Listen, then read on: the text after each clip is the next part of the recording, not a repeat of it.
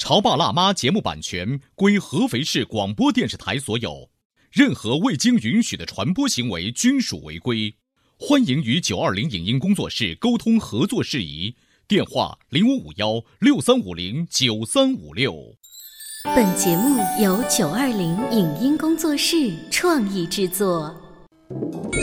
你有你的钻石金龟婿策略，我有我的全家海岛游计划。你扛着单反泡妞马不停蹄，我为孩子捕捉成长的美妙瞬间。你忽略我的魅力，我会证明这是谁的时代。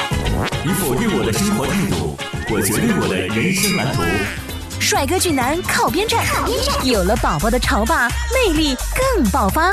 窈窕美女靠边站，有了宝宝的辣妈魅力更火辣。我是辣妈，不是老干妈，我为自己代言。我是潮爸，不是太阳能浴霸，我为自己代言。潮爸辣妈。本节目嘉宾观点不代表本台立场，特此声明。困难是每个孩子成长过程中都会遇到的。为什么有的孩子一遇到困难就退缩逃避，而有的孩子可以迎难而上？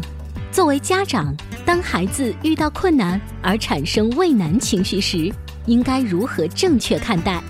家长的哪些做法会让孩子产生畏难情绪？讲故事有助于孩子克服畏难情绪吗？欢迎收听八零后时尚育儿广播脱口秀《潮爸辣妈》，本期话题。孩子害怕困难怎么办？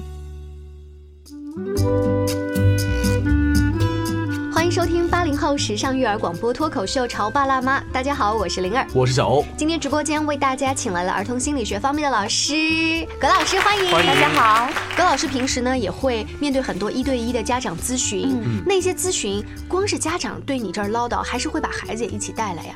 一般是家长会。告诉我我的孩子有问题，让我你教我怎么对付我的 孩子。然后你告诉他一个方法之后，你会发现他们回去试用了几个星期，就真的管用了，还是发现，耶，怎么你说的跟我们在实际操作当中不一样呢？呃，这种情况我通常都是拒绝的，因为我教他一百个方法都是没有用的。哦，我跟大家说怎么回事儿哈，就是有一个小孩儿他在家里面啊写作业特别不专注，于是他就请教了一个像葛老师这样的专家。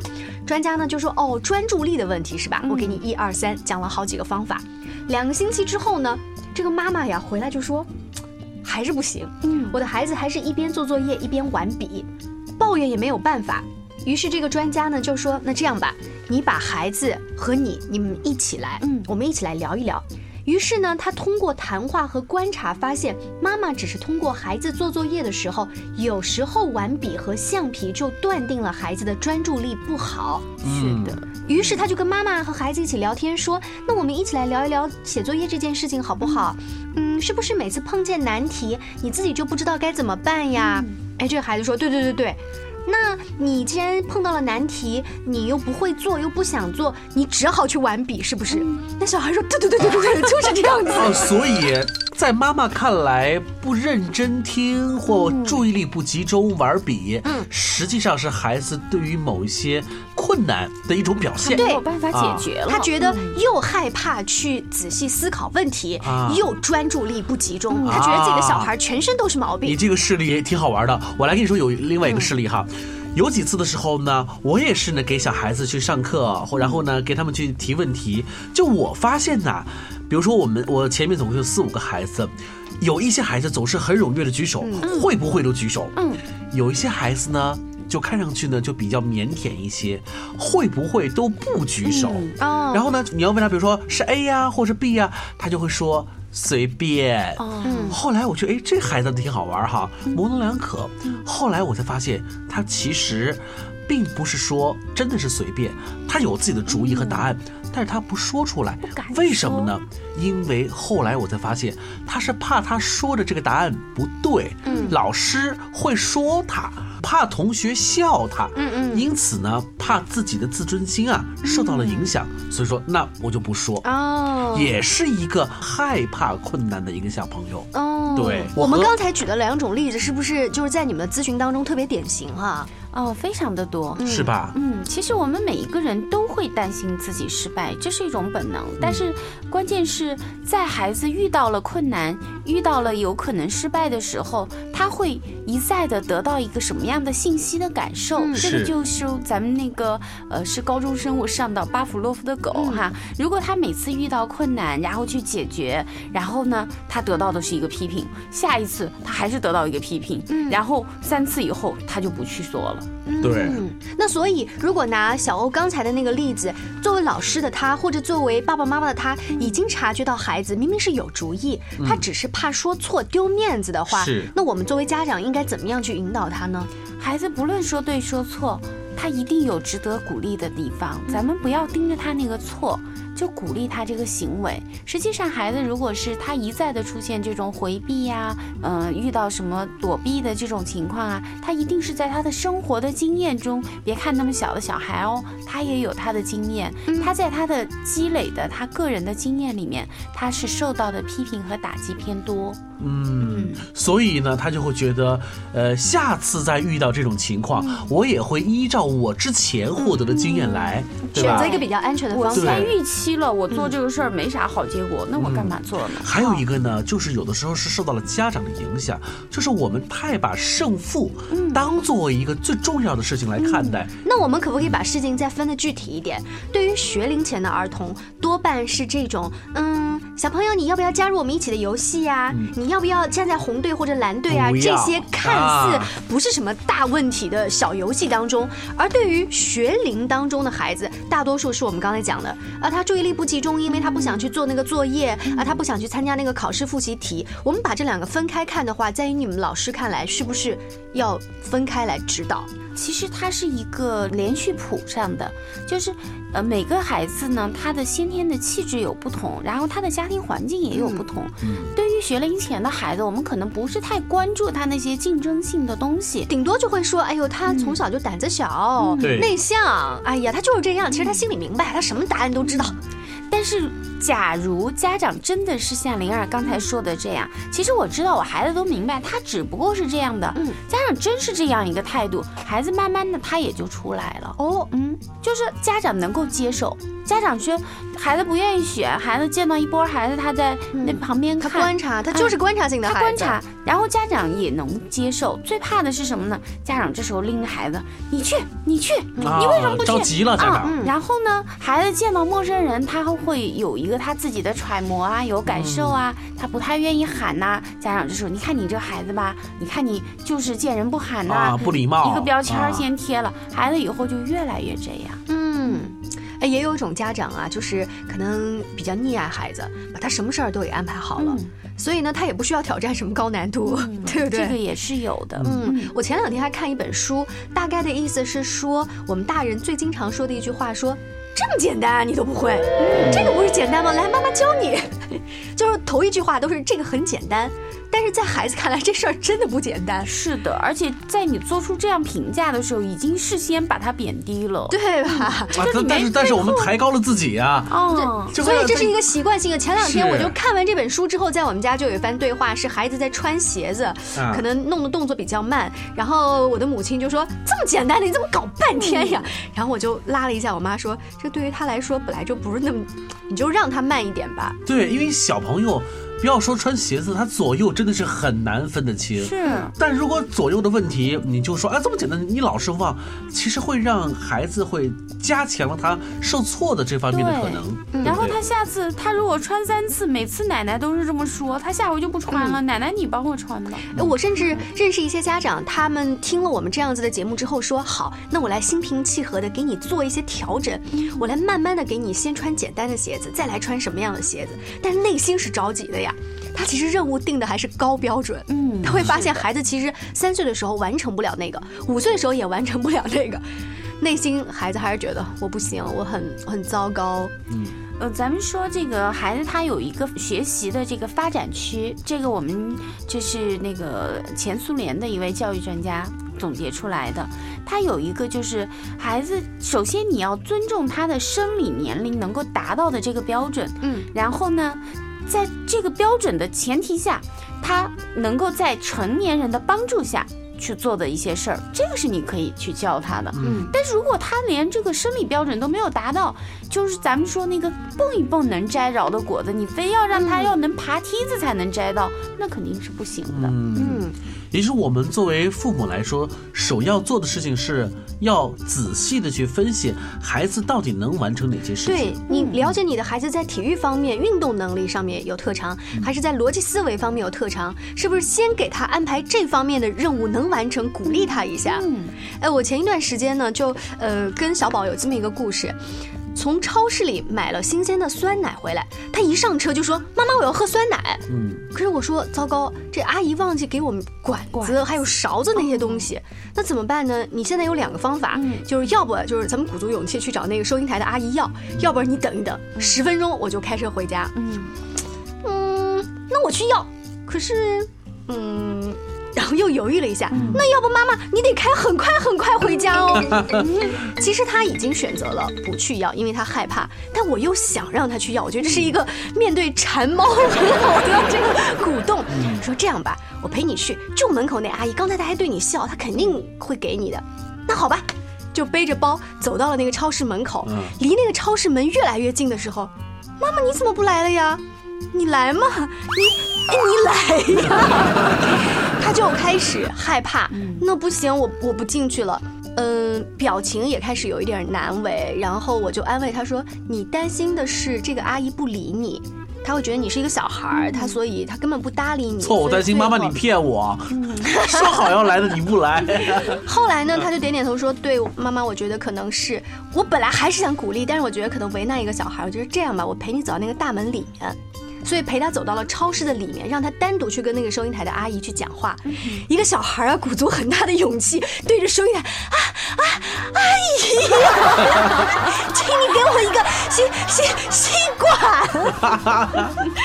其实，在晚高峰的时候，那些阿姨们是很忙的。大爷说：“哦，好好好，小孩等一下啊。”大概四个人之后都没有再搭理他，嗯，他就受挫呀，他就很受挫。但是我就对他笑说：“等听到了，马上就给你。好，终于所有人都走，那个阿姨踮着脚看了一下外面有个小孩，说：“哦，你要吸管是吧？来，阿姨给你，给了他一大把。”嗯，他看着说：“啊，我有这么多了一下。”后来就高高兴的拿了两根出来。我说：“这事儿。”呃，比你想象中要简单，对不对？成就感对，我们就稍微等了一下而已。嗯阿姨刚才有点忙，我就陪她回忆了一下，嗯她觉得，嗯，这事儿不是那么难。嗯，这是不是就是通过一个实践当中的事情，让她去克服心中的困难？嗯我是从书里面看到之后现学现卖的。但是我我个人感觉有一点，你陪你孩子走到那个那个柜台那儿不行吗？你就不张口，就一直跟着他，让他的那种安全性得到更多的满足。我一开始是啊想在大门口就让他进去，啊隔个帘子，但是我你怎么发现他不回家呢？让给孩子直接去。就这个就有点回到了我们刚才说的，父母设定了一个更高的难度。嗯我本来想在远远的看着他，但是呢，我给自己找了一个台阶，我觉得我的孩子还不行，那我陪他再进一步吧。嗯，下一会儿你也许在第一次你陪他走到收银台，他做成了以后，也许下一次你可以隔着距离对对从五米到十米，是不是？总而言之，你儿子看上去确实是胆小了很多。想当年我小时候，我妈说我当时才三四岁的时候，去百货公司、百货大楼那为了，我直接拍着那个橱柜，呃，同志，同志，三四岁，同志。您正在收听到的是故事广播《潮爸辣妈》。《潮爸辣妈》播出时间：FM 九十八点八，合肥故事广播，周一至周五每天十四点首播，二十一点重播。网络收听请下载中国广播、荔枝 FM、蜻蜓 FM、企鹅 FM、喜马拉雅以及苹果 Podcast 搜索“潮爸辣妈”订阅收听。微信公众号请搜索“潮爸辣妈俱乐部”，参与节目互动哦。潮爸到，辣妈到，准爸到，育儿专家，请。中国内地首档八零后时尚育儿广播脱口秀，陪你一起吐槽养育熊孩子的酸甜苦辣，陪你一起追忆自己曾经的小世界。潮爸辣妈。本节目嘉宾观点不代表本台立场，特此声明。困难是每个孩子成长过程中都会遇到的，为什么有的孩子一遇到困难就退缩逃避，而有的孩子可以迎难而上？作为家长，当孩子遇到困难而产生畏难情绪时，应该如何正确看待？家长的哪些做法会让孩子产生畏难情绪？讲故事有助于孩子克服畏难情绪吗？欢迎收听八零后时尚育儿广播脱口秀《潮爸辣妈》，本期话题：孩子害怕困难怎么办？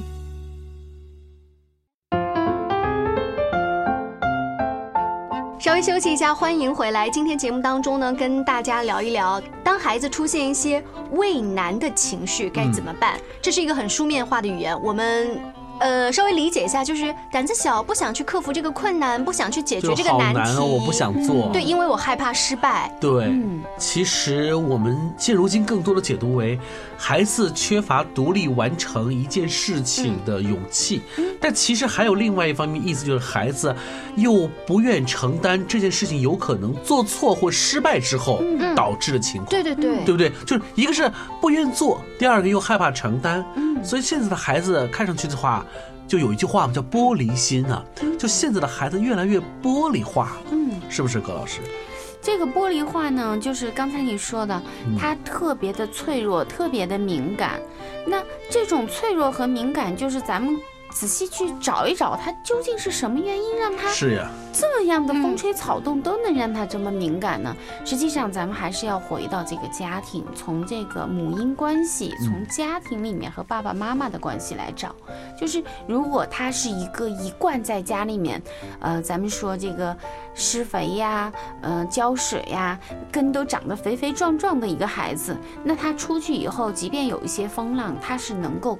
抵抗住的，怕是怕就是这个土壤非常的贫瘠，它扎根扎在家里没有扎下去，那外面稍微有个稍微大一点的风，这棵树可能就连根就翻了。嗯，呃，我们刚才说到的故事，但是呢，在跟孩子讨论故事情节的时候，其实有一些小技巧，比如说问题一，故事中的这个小朋友遇到了什么困难？你认为他能解决吗？嗯，如果孩子说不能。那么家长一定要耐心的听他的理由，为什么呢？从而了解遇到困难时候这个孩子他真正的想法。嗯，如果孩子说能，那我们也要追问，你觉得那他会怎么解决呢？也许你的孩子会有很独特的创意。嗯，这是个代入的参与性的讲故事。接着问题二就是，那如果孩子你遇到了跟他一样的困难，你会怎么办呢？嗯，再来问题三就是，我们来看看他是怎么做的。就是这个故事的结尾到底是怎么样的？其实这是一个非常的方法。对我，我觉得是不是通过这些小英雄的故事，可以帮孩子变得勇敢一点，不要为难一下？肯定可以有帮助的。嗯，但是呢，毕竟这个故事我们还是一个假设的情境，而且，呃，当我们带入这个故事的时候，实际上咱们可以看到，还是把孩子亲自置换成这个故事中的人物。也就是说，孩子最终怎么看待这个故事的解决，包括这个故事里面的这个主人公的这个方式，实际上还是发自于他自己的内心的经验。嗯，如果一个孩子总是挫败，总是觉得很糟糕，那么他即便带入故事，也不会有太积极的一种。就是，即便我把故事里的这个张三李四带成这孩子的名字，他也不会觉得我就变成了那个小英雄。是因为他跟他的亲身体验相距太远。就是咱们会说那些东西高大上，但是与我无关。嗯。所以就是还是让孩子自己体验的东西多一些。故事是故事，但是体验也要加强啊。这种讲故事的方式非常的棒，但是呢，咱们要强调的一个就是，嗯，孩子根据什么嗯来带入这个故事，而这个他依据的这些东西是由我们家长平时在家庭里面和他的交流得到的经验关系。就就比如说我们之前说的，你儿子想要吸管，嗯，这就是对他的最重大的人生的体验，他体会到了其实自己去。做一件从来没有做过的事情，其实没有想象中的那么可怕。在我看来，有的时候啊，我们家长有的时候往往是我们自己的事情，我们刻意的割断了孩子，把他之前从故事和绘本里得到经验，与他现实生活当中有可能遇到问题割破了。举个典型的例子，比如说，呃，我们都知道过马路。呃，要看红绿灯，要走斑马线啊！我们在绘本里头是这么说的：小兔子在动物城里头过马路是这样做的。然后好了，现实生活当中了，妈妈，我们哎，宝贝，快快快快！妈妈，我们不是应该跟小兔子一样就？哎呀，就是没车快这个没车了，这是故事里头的事情，童话里都是骗人的。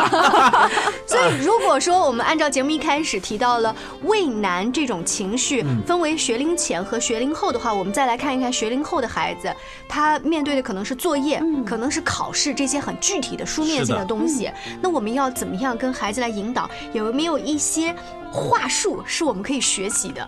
学龄后，他明显的一个话题就是竞争。嗯，那么这个竞争呢，孩子如果是回避这种竞争的话，那无非就是一个可能，他害怕失败。如果他明知是竞争，他是赢家，他一定会去。那么我们要探讨一下，他为了回避失败而回避竞争，那么这个失败到底又是什么呢？他失败会给他带来的是什么？这也是我们家长的一个养育方式，就是家长能不能够允许孩子失败？对。呃，失败一生当中绝对不可能避免，嗯，所以你说让孩子不要体会失败，我觉得这个子言也诧异，嗯，但关键是我们得做好抚育，就是真的失败了之后，难道天塌了吗？地陷了吗？对，肯定不是。但是关键的问题是，往往真正失败以后，孩子自个儿还没觉得天塌地陷呢，是那个妈妈先崩溃了 哦，所以妈妈的这种崩溃的心情影响到了孩子。对，然后妈妈是觉得，咱们说那个一直说这个隔壁小明家的孩子就是。很多的家长他是把孩子当做自己的一个延伸，他没有区分出来。然后母亲、父亲他自己的这种竞争性，他受不了挫败。然后一旦孩子在和别的孩子竞争的时候失败了，他就会特别的受不了。嗯，然后这个时候会责备孩子啊，会垂头丧气啊，或者我们一些比较注意的家长，他可能是说，我都跟孩子说了没关系，我都安慰他了。